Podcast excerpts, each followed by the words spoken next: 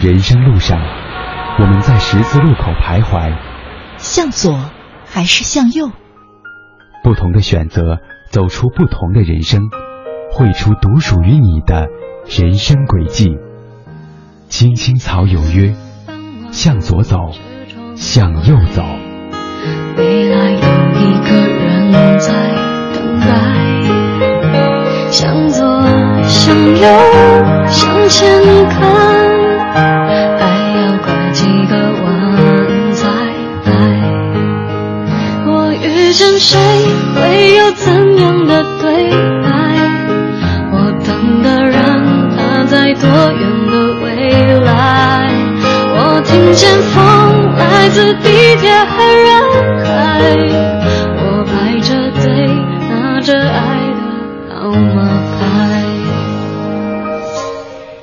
FM 八十七点八一零四点九 AM 一二一五，青青草有约，为你的心安一个家。收音机前的听众朋友们，草家的家人们，大家晚上好，欢迎准时走进由中央人民广播电台华夏之声为你带来的《青青草有约》，我是你的朋友乐西。今天呢是二零一五年的啊五月二十九号了，是这个星期五，和大家呢一起走进草家每周五的向左走，向右走。呃，做客我们直播间的依然是这个板块的老朋友，心理咨询师肖雪萍啊。我们依然是在这个板块听一听草家的朋友们通过微信留言讲述的自己在生活当中遇到的一些难题和不知该向左还是向右走的十字路口。呃，在我们节目进行的同时呢，你也可以通过微信参与到我们的直播当中，在微信里搜索我的账号“乐西”，快乐的乐，珍惜的惜，找到我的账号，直接加关注就可以留言给我了。你既可以也说一说你想要和我们一块儿聊的，嗯，一些生活当中的困扰，也可以对今天留言来的朋友们他们的问题说说你的看法。好，接下来呢，我们就来看今天留言的朋友们他们留下的问题。something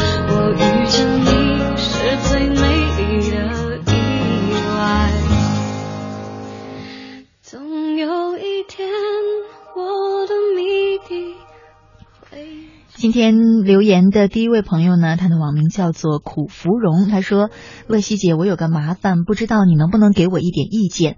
老公出轨了，我接受不了，想离婚。可是我没有工作，婆婆说儿子跟着我会吃苦，一定不会给我的。我又怕把儿子留给后妈会受委屈，等他们以后再有了小孩就更不用说了。我到底该不该离婚呢？还是为了儿子忍耐？我真的受不了和别人分享一个丈夫一个家。”嗯，我倒是觉得这件事情是不是还要看一下你丈夫的态度，他是什么样的？嗯，可是我我觉得哈，虽然我们没有细聊，但他从他的字里行间基本已经能看到他们的状态。你看，嗯第一，他说，嗯、我受不了和别人分享一个丈夫一个家，显然她丈夫并没有要回头的意思，可能对他要长期和其他女人分享同一个丈夫。嗯嗯，我觉得这个可能就是不是像我们之前说的，看能不能修复关系。是嗯，是不是？是。那如果是这样的话，似乎，嗯、我们的主人公做出这个决定，除了忍，嗯是吧？要要么就要留下儿子。是嗯是的，嗯，但是，嗯，我在想，好像还有一个的呃可能性。我刚好前两天看了一篇的文章，就是嗯法律方面的，嗯好像是说，就是呃，在离婚的时候，如果母亲是有稳定的工作的，通常法官是会把孩子判给母亲的。对，所以他这个很重要的一点就是他没有生活来源。对，所以你可以从现在开始去有生活来源呀。哎呀，但是我我可能在想哈，像嗯嗯、我们好多听众是来自于农村或者是县城的，嗯也许他们结婚年龄也比较早，二十岁左右可能就结婚了，然后就嫁人了，之后可能就没再出来工作。嗯，让他快速的找到一份能养家糊口还能养儿子的工作，其实很难。就即便他现在下定决心了，决定要为了儿子努力的成长自己，可能也要个几年的时间。嗯嗯是的，很难在结婚的时候让法官倾向于他，对吧？嗯，我总觉得，就是当我们在面对生活的一些困境的时候，有时候会特别容易，就是找，就是把问题想太难，对，是吗？是的，嗯、找特别多的证据来去证明说你现在真的是无能为力。但是事实上，重要的，我觉得还是要去，呃，去行动去做。嗯，因为其实对于孩子来说，比如说你刚才说到，呃，可不可以他能够找到一份能够又养活自己又养活孩子的工作？但是事实上，其实对于孩子来说，他需要的是和妈妈在一起。越小的孩子越需要和妈妈在一起，嗯，而不是说要获得多么优渥的生活条件。嗯嗯嗯。不过，如果他此时选择离婚的话，嗯嗯。看来，如果说丈夫就是给他抚养权的可能性不大，可能我的意思是还是要面临一个选择，未必能像我们想的那么好就两全了。嗯，当然，嗯、如果能两全，那当然是很好的。嗯，但是如果实在是说你真的是没有办法能够快速找到工作，对，没有办法去带着孩子一起走，嗯，就实在是没有办法的话，嗯，那怎么办？这也是生活呀。嗯，就说要把孩子留下。对呀、啊，如果说有时候你你就是做不到，嗯嗯，那我想这也是生活呀。可能如果是这样做的话，也许最好你也不要跟你的丈夫和婆婆撕破脸，就把关系搞得特别僵。嗯，这样的话，以后你回去探视孩子可能也很困难。嗯，就如果说孩子你真的带不走的话，可能最好是不要跟。男方那个家里面去撕破脸，嗯，然后为后面你跟孩子去见面呀，去维系这个母子或母女的关系来留一条后路，嗯，我想这也是很重要的。也就是说，如果是你的话，你更倾向于一定要离婚，要把哪怕就是留下孩子，也一定要离婚，要捍卫自己在婚姻当中的尊严和权利。因为他说他已经决定要离婚了嘛，没有，他不是说我该不该吗？嗯、到底该不该离婚吗？哦，嗯、我想该不该离婚，这可能还是要自己去权衡的。其实我们没有办法给他一个、嗯、呃具体的建议，说你该离婚还是不该离婚。对，但是我只能说，从心理的，就是人伦的这种角度去说，如果你离婚的话，你带着孩子一起走，可能会更好一些，对孩子的成长啊，包括你自己也会减少一些内疚啊，让你等等等等哈。但是如果说你实在是不能带走的话，你也要顾及到你跟孩子后面的情感的关系，嗯，然后尽量不要跟男方家里面把关系搞得很僵，嗯，但是。至于说你要不要走这一步棋，嗯、我想有很多的因素，现实的因素是要考量的。嗯、每一个人的你的性格呀、你的生活环境啊、你所处的那个文化呀，等等等等，嗯、我觉得这些都是我们要去坚强面对的，就像一个成年人一样、来面对这个嗯不能逃避的局面。嗯嗯。不过雪萍姐给的是向右走的一条路的建议哈，就如果你要。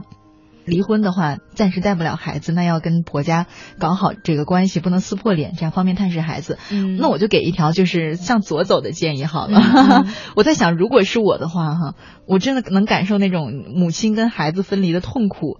是啊，对，所以我在想，如果是我的话，我可能会选择暂时不离婚，但是这种选择是为了以后蓄势待发。嗯、我可能选择跟孩子在一起，同时这个时候就是增加自己出去就业的这个能力。而不是留在这个婚姻里想算了，反正过一天是一天吧，痛一天算一天吧，也不离了，然后就消耗自己的这个热情和能量，对生命的热情和能量。嗯，我可能会用一两年的时间，我跟自己说，我留在这段婚姻里面不是为了婚姻啦，是为了能 能以后把这个孩子带走，所以要努力的提升自己。嗯。也不失为一个好的选择，只是这个过程可能真的非常的煎熬，嗯，会觉得缺少支持，嗯嗯，儿子就是你的心理支持啊。当然，我也 觉得，呃，如果可以能做到这样子的话，嗯，可能我觉得也要看每一个人不同的性格吧。嗯嗯，因为我有的时候觉得哈，嗯，小孩子好像特别容易有那种妈妈抛弃我了的感受，嗯，如果是爸爸，好像他也会有，但是没那么。一般来讲，我的感觉好像没那么强烈。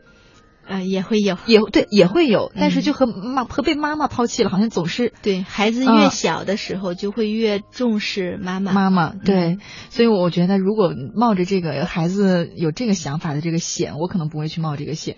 嗯嗯，但是我也会觉得，我刚才加一句哈，就是因为小孩子可能，也许到他三十岁的时候，他感受到了爱情婚姻当中的一些难题、一些复杂性，他开始理解你了。但很多小孩其实他在小的时候就理解不了你的，是，嗯，他会认为妈妈反正不管什么，不管为什么吧，妈妈就是选择放弃了我，嗯，对吧？嗯，我觉得对这个母子关系也好，对小孩子的成长来说，恐怕是有那么一定的影响。嗯，是会有影响。我我刚才想说的那个，但是就是，我也很不主张完全为了孩子牺牲自己的人生。啊，对，这我也也不主张。是的，就是如果说，呃，就像刚才乐西讲的，说你你愿意花一两年的时间，嗯，然后去让自己。成长啊，让你可以有独立工作的能力，能够有经济来源，让你可以有能力去抚养孩子。然后，如果到那个时候你的丈夫仍然你们的关系是非常糟糕的，那么可以带着孩子走，让你有能力带孩子走。嗯。但如果你说啊，我是为了我的孩子，所以我要去隐忍这样的一段不平等的关系，就选择你就像我说的，留在这婚姻里，然后又痛苦又纠结又难过又心情不好，是永远的不走。对，其实你这样对孩子是一点好处都没有的，因为。孩子需要看到自己的妈妈是自尊、自爱、自强、有力量的。嗯，如果妈妈是那样子的一个状态的话，其实对孩子也是有伤害的。其实我现在常常在想，为什么现在的，包括一些电视剧里演的，生活当中一些情况，就是孩子和父母之间有很多不理解。我之前曾经曾经想过，有一天如果我我要是有宝宝了哈，我希望我能把我每一天跟宝宝相处的这个过程和我的心理过程。一点哪怕一点点三言两语的记录下来，我想在他十岁、十十四五岁叛逆，或者是有一些不理解成年人世界，又有点理解那种似懂非懂的时候，嗯也许他看到这个，他能理解妈妈的心路历程和一步一步是怎样对他的爱，为他付出多少努力，不是为了让他感激我，而是让他知道这个世界上有一个人是这么爱你的。嗯嗯，反正现在好像很多孩子跟父母之间的不理解就是这个原因。嗯。我想太小的时候，你对他的付出他不懂的。我想说一点，不是每一个孩子都会叛逆的。嗯，只有那些感受不到父母的爱的孩子才会叛逆。不是每一个孩子都叛逆。我知道啊，就比方说你给这个嗯苦芙蓉的建议哈，不管他是走了还是留在这个家庭为为孩子隐忍个一两年，我我觉得这个过程啊，他如果能够记下来自己的一些心情，嗯嗯，无论他做什么样的选择，孩子可能更容易理解他一点。他知道妈妈做这个决定是非常艰难的，嗯，是抉择是非常痛苦的。这一切都是源于对他的爱，而不是放弃了他，抛弃了他。嗯，好像是在为了未来可能会出现的那个，对，可能会出现的。嗯嗯，我想如果这样做，可能能够让他的心里面能有一些的安慰哈，会想到说，嗯，因为我们回忆我小的时候长大了这个过程，好像就是嗯五岁八岁之前的事儿，其实我们很少记得。那个时候，妈妈为你做了很多事，你只能知就是零零碎碎的记得一些片段。那可是那个时候，妈妈也为你付出了很多，对吧？当你忘了之后，你就说妈妈根本不爱我。其实那个时候，妈妈为你做了很多呀。嗯，是。所以我我我是觉得苦芙蓉现在可能最呃需要做的是，去从那个痛苦里面生出一些力量来。你要有一些力量来去帮助自己去面对这一切，而不是说。就是逃避啊，或者说呃想着有事情会自动变好啊，嗯，其实不会自动变好的。就是你要在痛苦里面生出力量，去帮助自己。我觉得这是最重要的。嗯。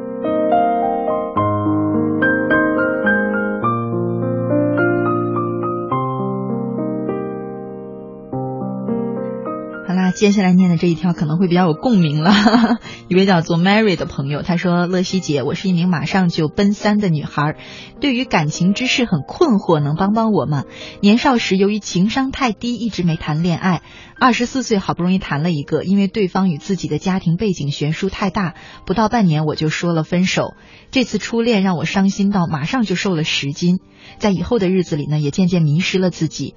随着年龄一天天的增长，老爸老呃老爸老妈的催促，身边朋友们一个个成家生小孩，我自己也有了紧迫感，到处相亲托朋友介绍，却弄不明白自己到底想找个什么样的，要求也高的不切实际。以至于错过了适合自己的男生。在不断相亲的日子中，一直遇不到自己心仪的对象时呢，就会拼命的去后悔，为何将自己适合的给错过？明知道错过了就回不去了，可每次还是病态的去自责，去问自己为什么不要对方？乐西姐，我是不是已经心理变态了？为什么总是总纠结过去？你能帮帮我吗？嗯，他说他觉得这个心理什么病态啊等等，可是我觉得啊他是留言里面难得的对自己的情绪和心态有梳理的人，嗯，有没有？是是的，嗯，他在啊总结，在想为什么，对吧对，？是一个愿意面对自己的人。嗯嗯，我从留言里面听到两个很关键的信息，我听见好多，是吧？啊，一个的话呢是，呃，在择偶的时候，你的条件高的不切实际。嗯呃，另外一个的话就是，我会经常为了过去错过的某一个人感到非常的自责。而且我跟你讲，他这个错过呢，还可能如果没有这种什么紧迫感。嗯，或者外界的压力，他不会感觉那个人是他要珍惜的，嗯，是吧？反而是外界给你压力、压力、压力、压力，然后他就觉得其实我标准，嗯，对，标准也降低，当初的？那个人还行，嗯，对，这样对，就是怎么讲呢？就相比之下，他还是我能选择里面最好的，嗯但可是也没达到我的标准，所以我当时拒绝他了，但？是现在又觉得还行，嗯啊是好像是这样的心嗯态。我为什么说这条肯定很有共鸣？我跟好多朋友聊天，好像都有这样的心态。是，我想说的是，我们在呃，就是寻找那个潜在的合适的伴侣的时候，嗯如果你定的条件，就像你说的说过于高，往往是你也要明白为什么会过于高。其实啊过于高的时候，往往是你太害怕亲密关系了，你很害怕谈恋爱。害怕受在恋爱关系里面受到伤害，嗯所以呢，你就会有两种的原因，心理上的原因，让你要定一个非常高的标准。嗯一个的话，如果你定一个非常高的标准，就会让大部分人都不能入你的法眼，嗯你也就可以心安理得的说，不是我不愿意找对象，只是找不到合适的。嗯，然后你就会心里面感觉能自我安慰一下。那为什么会有人？前两天我还看到一句话，说每一个人都是想谈恋爱的，只不过不想和你谈恋爱，所以怎怎么会有人害怕要谈恋爱呢？因为就像他说的，他前面谈的那段恋爱只有半年的时间，嗯竟然都让他痛苦到暴瘦十斤呀！嗯那是一种多么痛苦的在恋爱关系里面，一旦我投入了情感，最后我发现这段关系并不能带来幸福美满，然后等等等等很多的伤害，那其实是很痛苦的。为了避免这种痛苦嘛，所以我要定一个超高的标准，让我不要再进入这样的关系了，就是让我减少我进入这种关系的概率，那我就不用再去面对那种痛苦嘛。嗯另外一个心理上还有一个原因就是，也许你经常对自己是特别不满意的，嗯。你觉得自己哪哪都不好，嗯。不可爱，然后你就会想，如果我找一个想象当中有拥有很多种美好的条件的一个人，嗯，是不是如果我跟他在一起的话，我就美好了。对我就能好一点，就显得我好一点，哦，显得我我就没那么差了。你想，嗯那么好条件的人都愿意喜欢我，都愿意跟我谈恋爱，是不是我就没有那么差劲了？我能自己，我对自己的感觉能稍微好哦那一点。你这个聊这个这一番言论啊，跟我们普遍认为的嗯，要求高正好是反着的，因为我们普遍要认为要求高的话，就会说一定是他觉得他自己太好了，是吧？就会觉得说你你一定是高估了自己，嗯，所以才会有这种高要求。然后现在你这样一说，反而要求高的人其实是是的。低估了自己，是吗？是的，就是那种说啊，要要求高是因为他自己以为他很非常好啊、优秀嗯那是从社会现象上去说的。嗯如果说是从心理的角度去看的话，其实是这样子。有什么差？什么叫做从社会现就是象上去，说我们如果不去关注到这个个体本身，嗯就是因为每个人都是不同的嘛，嗯其实他的内心都是很丰富的。嗯如果我们不去关注这个人他的内心真实的那种感觉的话，我们就是看一个简单的社会现象，嗯我们就会说。不是古人说那个门当户对嘛？嗯啊，你想要找一个好的人，是因为你自己够那个那个门户跟对方相当了，所以你要找那样的人，这是一个社会现象。但是如果我们进入到一个人的内心的话，嗯往往不是那样的，因为我们现在已经过了那个媒妁之言的那个那个年代了呀。可是以前啊，就是 西方有一个那个童呃。算神话故事还是什么啊？嗯啊，但是有一个词就是西方的英语的那个自恋那个词嗯。啊，它其实是一个人的名字，对。它这个名字的来源就是那个男孩儿，对水仙花，对水嗯仙花，他太喜欢他自己了，是。他觉得他自己完美到谁也配不上，嗯，所以他他他一直没有另一半。对吧？他觉得这世界上谁也配不上他，他唯一喜欢的人就是水里面他自己那个影子。后来他又喜欢上了自己的回声，回声那个词也是这样生出来的。嗯，对，所以所以在很多人眼里说，嗯，要求太高是因为太自恋了。其实自恋还有一个同义词叫自卑，是吧？自卑。像那个就是那个国外的那个传说哈，水仙花那个传说，他为什么会觉得全世界人都配不上他呢？是因为他只能看到自己，他只愿意看自己好的部分，嗯，他不愿意看那些他觉得不好的部分，嗯，所以他就自恋了啊。因为其实我们每一个人都是又有优点又有缺点。又有很好的，可能也有一些不好的。我们有阳光面，也有阴暗面，一定是这样子的。但是那些过于自恋的人呢，他只愿意看那些阳光面好的，嗯，非常优优势的地方，那些不好的完全屏蔽在外。哎，可是我我讲啊，就 Mary 这种心情啊，我自己有一点，有一点稍微有一点共同点的那种心态，跟他当然不一样，但是有一点很一样，就是你会觉得，为什么我不能找一个我想象当中那样的人呢？嗯，如果明明有这样的人存在，嗯嗯，是啊，他们不是也找到老婆了吗？是啊，确实是一定有。所以我觉得很难去定义说你这个标准是不是定高了？你凭什么说你就配不上那样的人呢？就是我相信一定有他想象当中那种非常美好的、符合他想象的那种男性的，一定是有的。嗯，只不过就是能不能够在就是适合婚嫁的年龄。遇到那个人，然后恰好那个人他还未婚单身，然后他也同时喜欢你，嗯，这个的概率就没有那么高了。对，哎，不过你说到这个啊，是说恰好适合婚恋的年龄。对呀，我觉得现在很多人的焦焦点不都困惑在这儿吗？就再等下去，你看后面还有一个姑娘也说类似的话题，就觉得再等下去自己就恐怕要嫁不出去了的感觉。是啊，因为我们现在。呃，有时候我们现在有一些很先进的观点，嗯，说，呃，什么叫做适婚年龄啊？人家国外的都是三十多岁的时候才开始谈恋爱呀，什么啊？哪有国内国外的人十几岁就开始谈恋爱呀？不不是，我是说啊，三十多岁才初婚嘛，才进入结婚的那种那个恋爱状态，对他们三十多岁才会进入初婚呀，才结婚呀什么的。嗯，说在在西方国家，他们不存在剩女。嗯，这样子的说法，嗯。嗯，然后其实每当我看到这样的言论的时候，我就会想，其实你有没有想过，嗯，当你十八岁的时候谈恋爱，跟你三十八岁的时候谈恋爱，那是不同的呀。哎，但是他十八岁的时候谈的恋爱，但是没结婚呢，嗯，不不也可以吗？对，那是那是当然也可以呀。嗯，但是问题是，像 Mary 的这种情况，其实一直没有怎么样谈过恋爱，然后你一直想要等，等到一个对的人，然后你才谈恋爱，嗯。问题是你得明白，这些一直都不怎么谈恋爱的人，当你二十八岁或三十八岁，当没那个心情了是吧？不是，你会一直那个对。恋爱的那个需要，那个憧憬，可能一直停留在十八岁。嗯，你总是还希望一个二十八岁或三十八岁的男人，能够像十八岁的少年一样那么爱你，火热的表达他的爱情，弹着吉他在你楼下唱歌，然后其实是不现实的。但是由于你从来没有得到过那样子的一种情感，嗯，所以你会对一个三十八岁的成熟男性要求他像十八岁那样，那是不现实的。嗯，但是经常如果你。很久都没有谈恋爱，等到你年龄很大了才谈的时候，那种心理上的落差是很大的。哦，可是你看这个 Mary 哈，她说她现在老是纠结在过去那个错过的人。嗯嗯，这这个心态又是怎么回事呢？如果你花了好多的时间精力去纠结过去那些错过的人的时候，就不用思考未来了，你就不用去面对现在的困境了。其实也是逃避。对那些天天去为过去的事情很焦、很很后悔，为未来的事情很担心、焦虑的时候，往往你就可以不用再去面对当下的困境了。嗯，是这样子的。所以，怎么能让这样的人？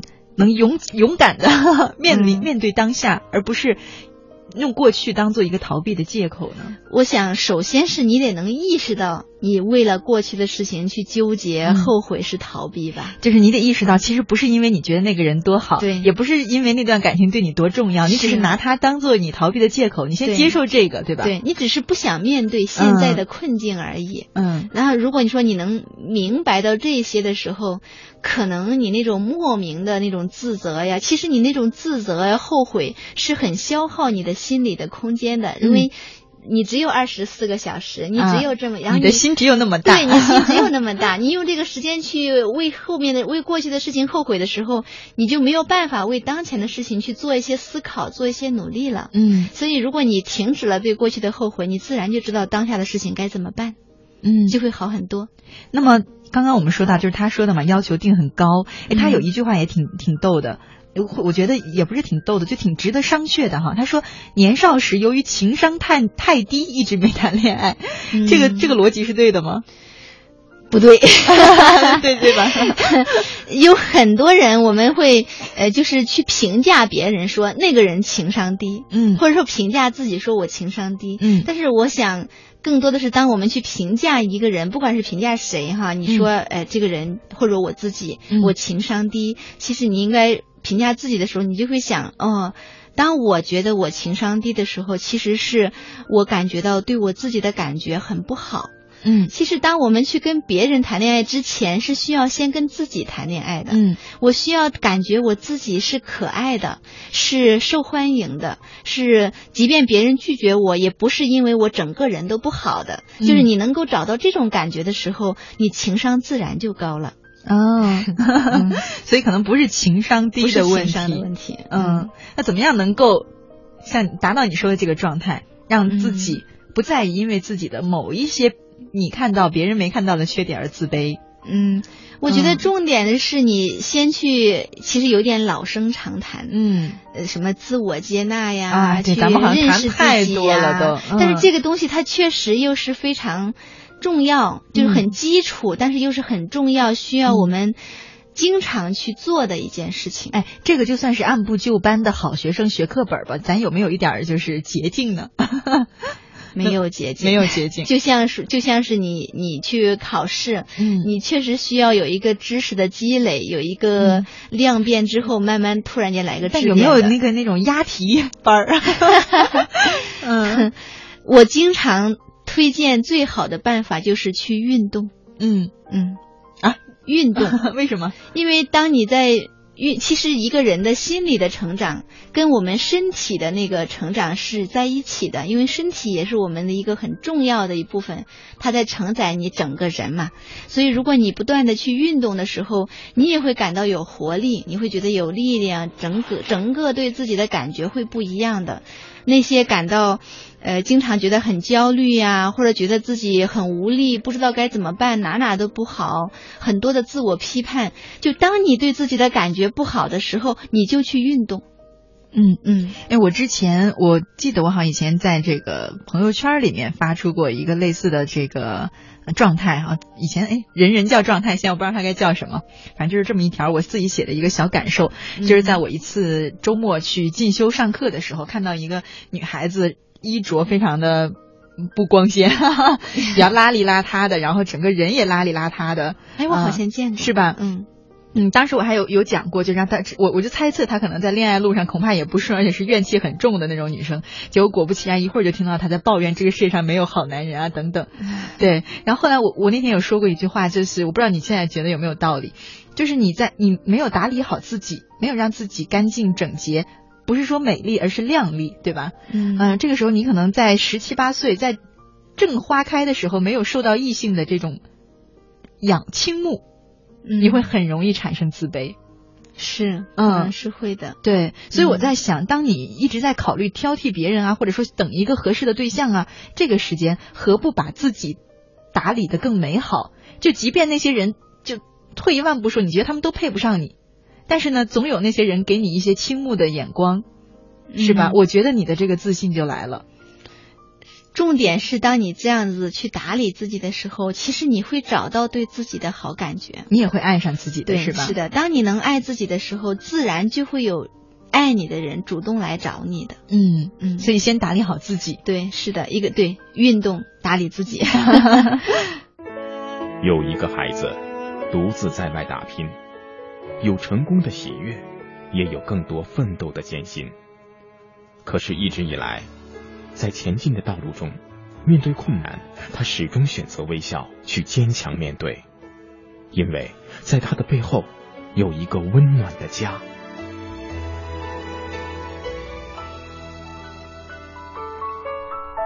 这个孩子是我，也是你。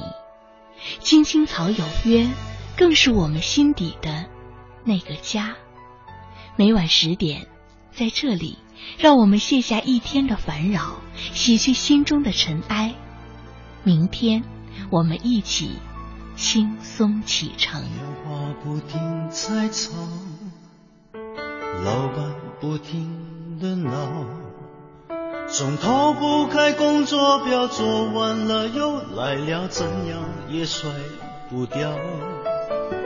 回家感觉真好，别管世俗纷扰，把一整天的面罩、忙和累的大脑都往热水里泡，让每一颗细胞忘掉烦恼。我的家就是我的城堡，每一砖一瓦用爱创造，家里人的微笑是我的财宝。能回家才知道自己真的重要，双手能为家人而出招，多么荣耀，那么骄傲。你为我把饭烧，我为你打扫，我回家的感觉实在真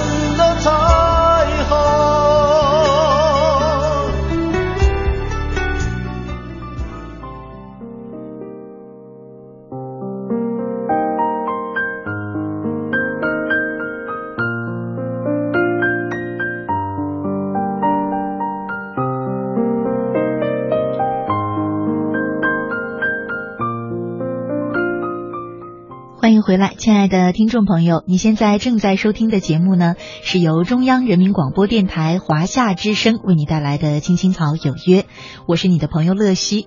今晚呢，和大家走进的是每周五的向左走，向右走。我们照例是正在和朋友们一块儿聊，呃，草家的听众通过微信留言讲述的自己在生活当中的一些困扰难题，不知该向左还是向右走的选择。呃，在我们节目进行的同时呢，你可以通过微信参与到我们的直播互动当中，在微信里找到我的账号“乐西快乐的乐珍惜的惜”，输入啊，注意要输入汉字而不是拼音。找到之后呢，加关注就可以留言给我了。呃，你既可以说一说你的烦恼、你的难题，和我们一块儿来聊一聊，也可以对今晚留言的朋友们他们讲述的难题说说你自己的看法。嗯，下半段呢，因为今天本来有一个朋友叫做我看姚姐，嗯，还有一个问题是。嗯，他说乐西姐要找一个相爱的人好难，眼看就大龄了，我是该选那个爱我的，还是等那个我爱的呢？好烦，这是一个我爱的人和爱我的人之间的选择。然后刚刚我有看到另外一个嗯朋友，他叫 Bay Max，嗯，这个图片用的是大白，我不知道他是不是想用那个 Big Max 用错，如果是的话，可以想象给你一个提示，好像有拼写错了。嗯，他说乐西姐晚上好，我爱的他。呃，有自己爱的人，看来这应该是个女孩，因为她用的是男他。她说：“我爱的他有自己爱的人，我一直在努力付出，嗯，他也看到了我的努力，我还通过电话表白过，可是他总是逃避现实，我还应该坚持吗？”嗯，他不是逃避现实吧？是逃避你，你是这意思？对呀，他他有他爱的人呀，他这个应该不叫逃避现实吧？他可能是。嗯，没有说非常直接的拒绝你，但是恐怕是为了保护你，不想对你有太大的伤害。但是这会被你理解成是逃避。嗯嗯，哎，我们喜欢一个人的时候就是这样，你百般的说服自己，说服自己，说我是有希望的，是吧？我是有机会的，是我努力的还不够多。上周我那个乐西热线播了一期节目，是一个男生，嗯，他追一个女生追到哇，我都觉得。真的是哪来的这样的毅力呢？就是人家几次三番的拒绝，但是他用尽了一切办法，就是穷追猛打。嗯，然后后来我有问他，我说你是这种毅力是，呃，只在追他这件事情上，还是你生活当中就是这样，遇见什么事就咬死了不放口的那种？他说对我生活里面就是这样。我说你是在学习和工作的时候也是这样吗？他说对的。然后后来我我我这个问题虽然有点不是很客气哈，但我我很委婉的 有问他，我说那嗯，你最终比方说。在学业上也是这样的吗？你最终学习的成绩如何呢？然后他有讲说，虽然我的成绩并没有让我满意，但是我尽了我自己百分之一百的努力。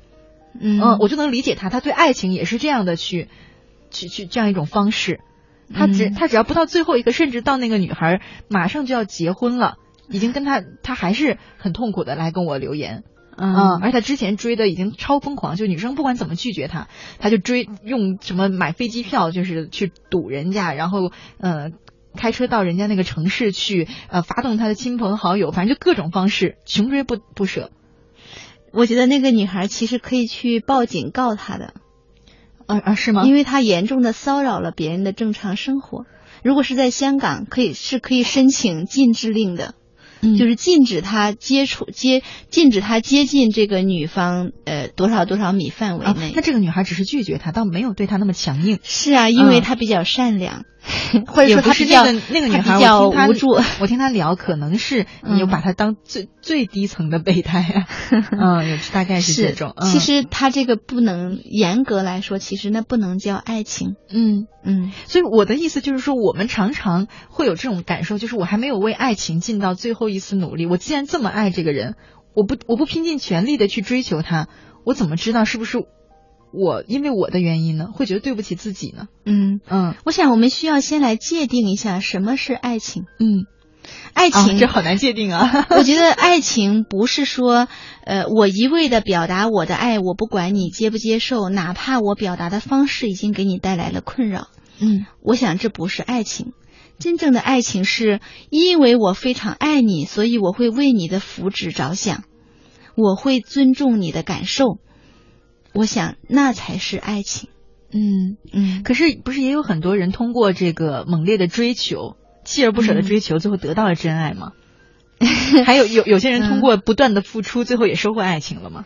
虽然你你可能你觉得那是感动嘛，但至少他收获了和自己爱的人在一块儿的机会嘛。是，但是我不知，嗯因为我没有呃，或者说没有碰到那种具体的个案哈，嗯具体的案例，他是如何穷追不舍，最后被对方被他感动，然后两个人缔结良缘，幸福一生。嗯，但是往往我想，真正的爱情是你是可以去表达你的爱，但是这种表达的方式是不要引起对方的困扰，不要去太干扰对方的生活为前提，你要尊重对方的意愿。我想这才是真正的爱情。嗯，嗯那比方说像刚刚留言的这位 Baymax 啊，嗯，他有讲就是他喜欢的那个人其实是有喜欢的人吗？嗯嗯，这种情况下，理智上来讲肯定是应该放手了，对吧？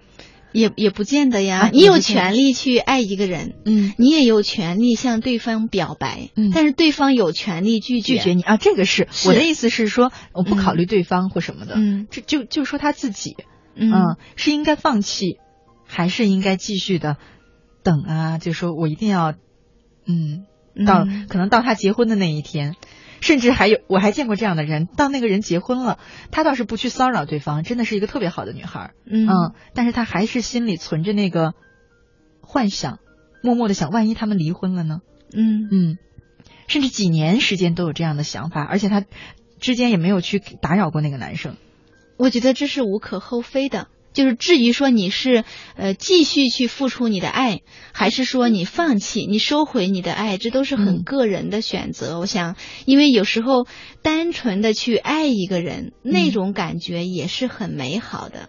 但是我也要提醒，很难单纯的去爱一个人，你爱他嗯一定想得到他。是啊，嗯，可是占占有欲不不是爱，但是爱里面嗯一定有一部分占有。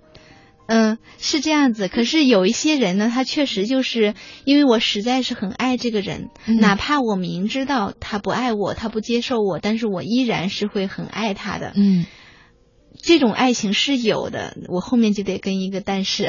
嗯 但是你也要注意，你要去问问你的心，你对他那真的是爱情吗？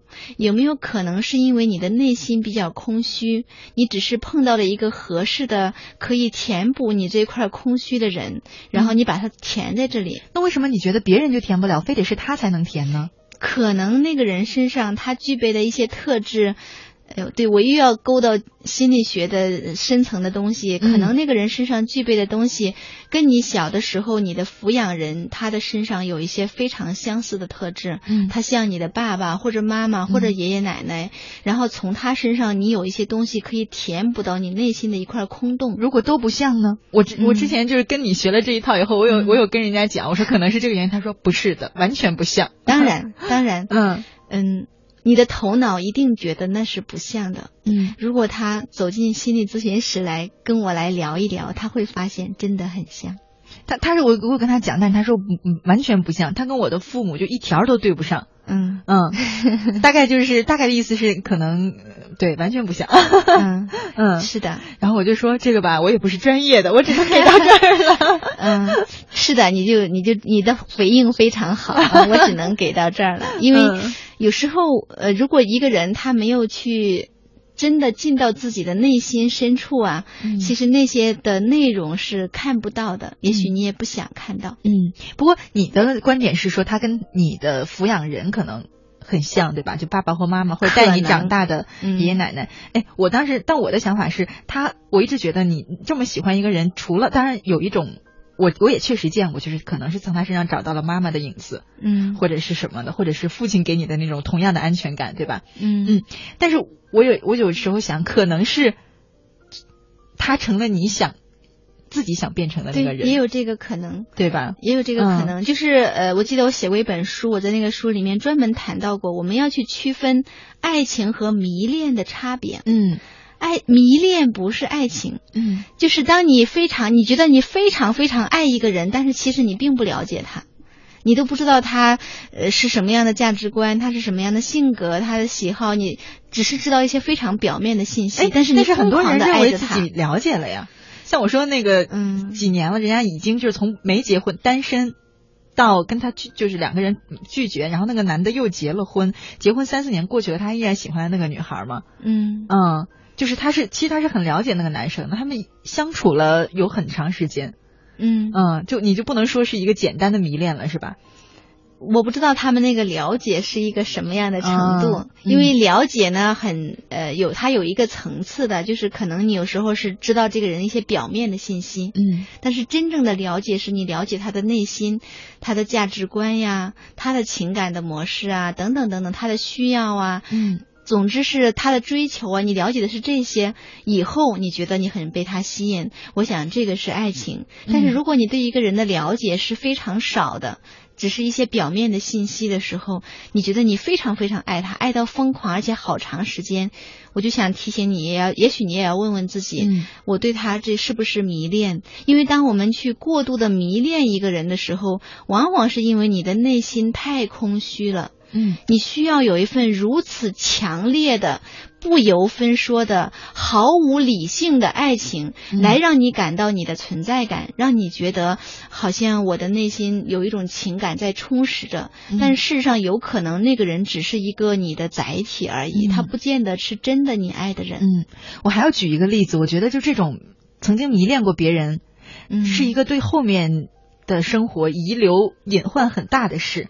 就是尽管可能他通过一些方式走出去了，或者这个人内心比较强大，能把这件事消化掉，然后呢，跟另外一个女生或者男生就平平淡淡的在一起了啊，嗯过得也蛮幸福的。他心里老有那个遗憾，他老觉得这辈子没有拥有那个那个那样的男男生或者女生。我也见过这样的例子，就是人到四五十岁了，还是觉得在我们外人看来，小辈看来，觉得这个人已经过得很幸福了，怎么又有一个那么幸福的家庭？她也承认自己这一生过得蛮幸福的啊。嗯一个阿姨，她也承认她老公很爱她。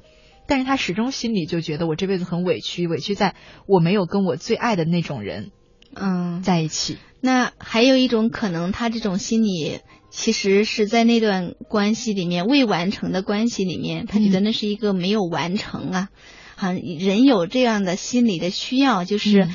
一件事情开始了，我也如果他跟那个人曾经恋爱，后没有恋没有恋爱过，呃没有恋爱过。倾慕过，年轻的时候倾慕过的男生，他一直说，哦。其实我喜欢的是谁谁谁那样的男生，嗯。嗯，但是说我这一辈子我就是很，他就是到已经五十几岁了，依然是我从他四十几岁的时候认识他，他就嗯常有这样的感慨。嗯，不管他的先生对他多好，他也承认他先生是好人，对他也好，他婚姻很幸福，一儿一女也特别好。但是就是作为一个女生，她一直觉得人生很遗憾，她没有，她说我人生没有那种爱，嗯。嗯，因为她爱的那种那种男生，她没有拥有过，没有没有机会爱过那样的人。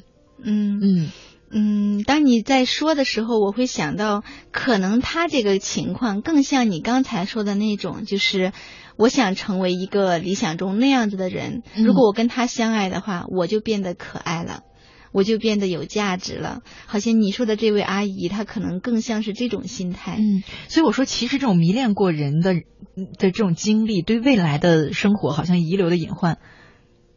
也是需要我们注意的一个问题，可能要去调节，不然你这一生老觉得心里有个那么大的遗憾。你想，爱情是人生多重要的一部分啊，是吧？你老觉得人人人生没爱过，多痛苦。但是可能对于那个阿姨来说，也许她一直惦记着那种想象当中那种。对他来说很美好的男人，对他来说也是一种心理上的安慰。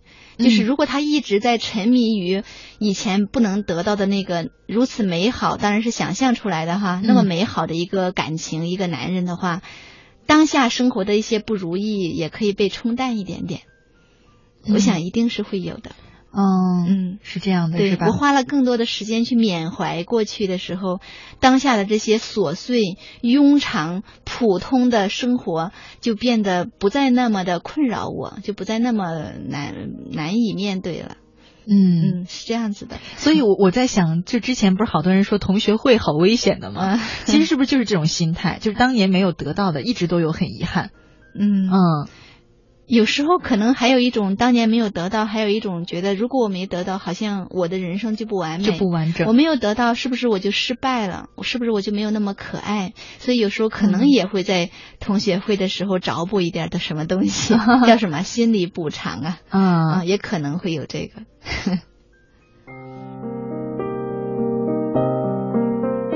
哎，所以我们来直面姚姐这个问题啊。这个网网名叫姚姐的人，他说：“我该怎么办？”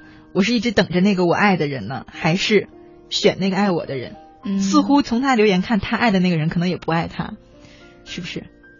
好像他也没说。嗯，我觉得，但是他说我等那个爱我，等那个我爱的，好像就是等着一个人。那多数是因为那个人暂时还不爱他吧。我会理解为是，也许还没有出现一个他爱的人。哦，你是这样的角度哈。他可能是在等待一个人，让他真正喜欢，然后两个人结婚。嗯。然后还是说不等了，我就跟这个喜欢我的人，但是可能我对他没有没有什么样的喜欢的人结婚。嗯。好像他这个问题更像是这样的。对。嗯。这谁能来回答自己这个问题呢？是啊。我觉得可能我们没有办法来替他做出选择，嗯，但是我会愿意提醒他，嗯，就是，呃，如果你不爱这个人，然后你跟他结婚，其实他对你是很有很大的怨气的，啊，嗯，那可是一直等下去，刚才我们就说了，极有可能是就错过了那个最好的问题，就是爱情不是等来的。你得去积极的寻找呀！哦，这个跟我曾经在节目里面说的正好相反了。我每次都说爱情不是靠找的，不是这样子的。你要想，就是不是有一个理论吗？说这个世界上适合你的人有一万个，嗯，但是那一万个他是散落在各个角落的。你以为你坐在屋里面等着他们就来敲你的门，那是不可能的。嗯，你得经常走出去，去增加。见到这一万个人中间的一个的几率吧，是吧？如果你都经常不去做什么社交，每天宅在家里面看剧、吃东西，嗯，你怎么遇到他呢？你去哪儿遇？所以你还是得积极的去寻找，你得走出去，多一点参加一些活动、见人等等。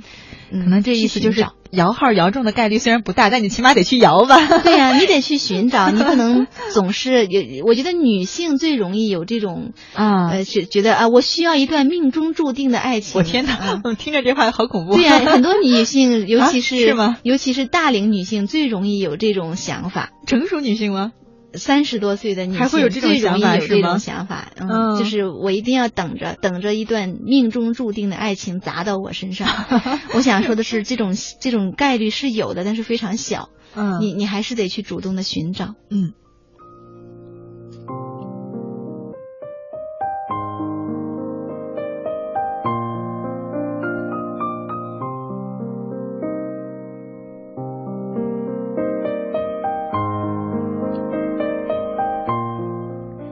再来看一位刚刚留言的朋友，相恋随缘。他说：“乐西姐，我男朋友经常跟女孩去吃饭、看电影，我因为这件事跟他分手了。他说了一句‘不相信他，那就分呗’，然后他就再也不联系我了。你说我是不是该放弃这段三年的感情呢？”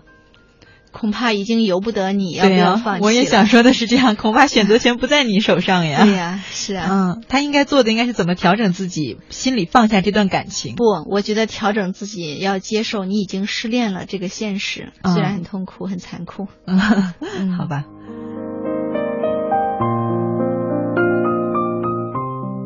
我们觉得每次这种话都是我来说，你来说温和的话。今天反过来，我好不习惯，有没有？呃，但是有时候你你确实是每次这种念现实的都是我。对，今天我们俩反了。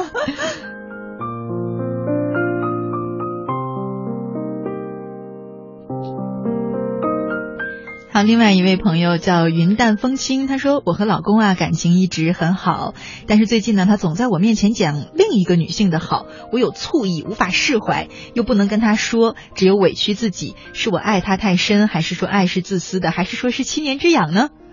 啊，也许云淡风轻需要问一问自己是什么原因，你有醋意，但是你不能跟你的丈夫说。我觉得应该说呀，对吧？对呀，嗯。也许也许云淡风轻会担心，呃，是不是你跟你的丈夫说我吃醋，然后你担心会被丈夫说你怎么这么小心眼呀，然后评判你说你不好。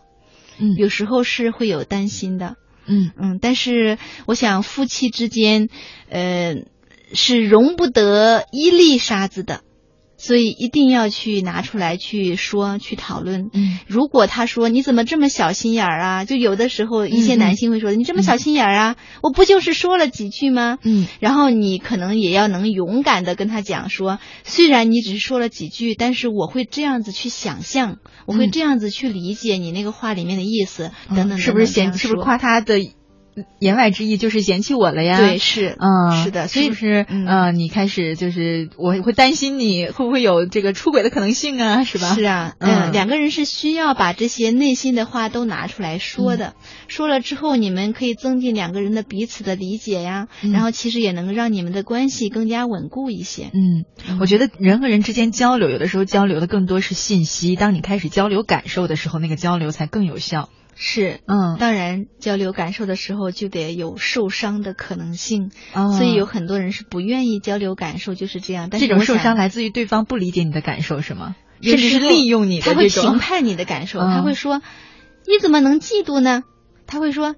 这种事情你都生气，你太不成熟了，是吧？有时候伴侣之间是会这样的，是，嗯，所以有时候我们去表达感受的时候，确实是需要勇敢一些。哎，那我们就说说遇到这样的问题的时候，这种情况怎么办？你说我很吃醋，我很嫉妒，然后他说他如果评判你的感受，说你怎么嫉妒呢？那对呀，你那么小心眼儿，嗯嗯，这话怎么应对呢？嗯，然后我想举个例子，如果说是我的丈夫这样子跟我说，他说我就说了以后，他说你怎么能你怎么能嫉妒呢？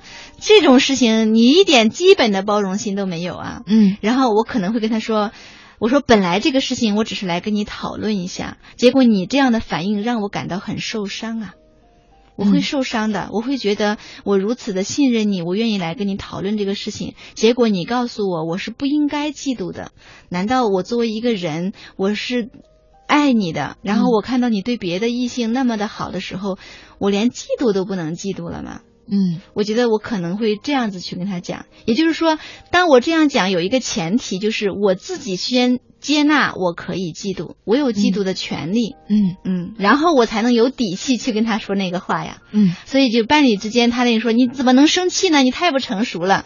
我想在我回答他之前，我自己心里面要首先允许我自己生气，我也接纳我可以生气，我才能有底气的跟他讲，你这样说我会受伤。嗯嗯，最后来看一位朋友的留言，但我估计咱们俩都很难给任何一点点建议，他太简单了，可他一直在留哈，你不懂我。他说，乐西，其实我和老公结婚七年了，但现在也不知道怎么了，只要看见他心里啊就好火，脾气也大了，我该怎么办？每个人都说日久生情，可我跟老公结婚八年还没感情，怎么办呢？哦，他也没说具体的一些细节，是不是说当初你们结婚的时候你们就不相爱呢？或者至少是他不爱对老公，对吧？啊，对，至少是对，至少是你不爱他。嗯嗯，然后这八年里面，你们你觉得你们没有培养出感情来，那但是你并没有告诉我们说，对，这八年你都做了些什么？对，你为了培养感情，你做了什么呢？嗯是不是说你以为什么都不做，感情自然就能培养呢？嗯，那是不现实的。嗯，即便是那些因为相爱而结婚的情侣们，他们也需要刻意的去培养感情，也需要做点什么去维护感情。是的，该送花送花，该说甜蜜的话说甜蜜的话，该互相支持、互相陪伴，都是要做的，然后才能培养出感情来呀。嗯。好了，看看时间呢，今天就只能和大家聊到这儿了。啊，如果大家还有想和我们一块儿讨论的话题呢，可以继续在微信当中留言给我。那下周的同一时间，我们还会和大家在向左走，向右走这个板块当中聊。好了，北京时间二十二点五十七分，今晚的金金草有约就要在这里和你说再见了。明天的同一时间，乐西依然在草家等着你，祝你晚安，好梦。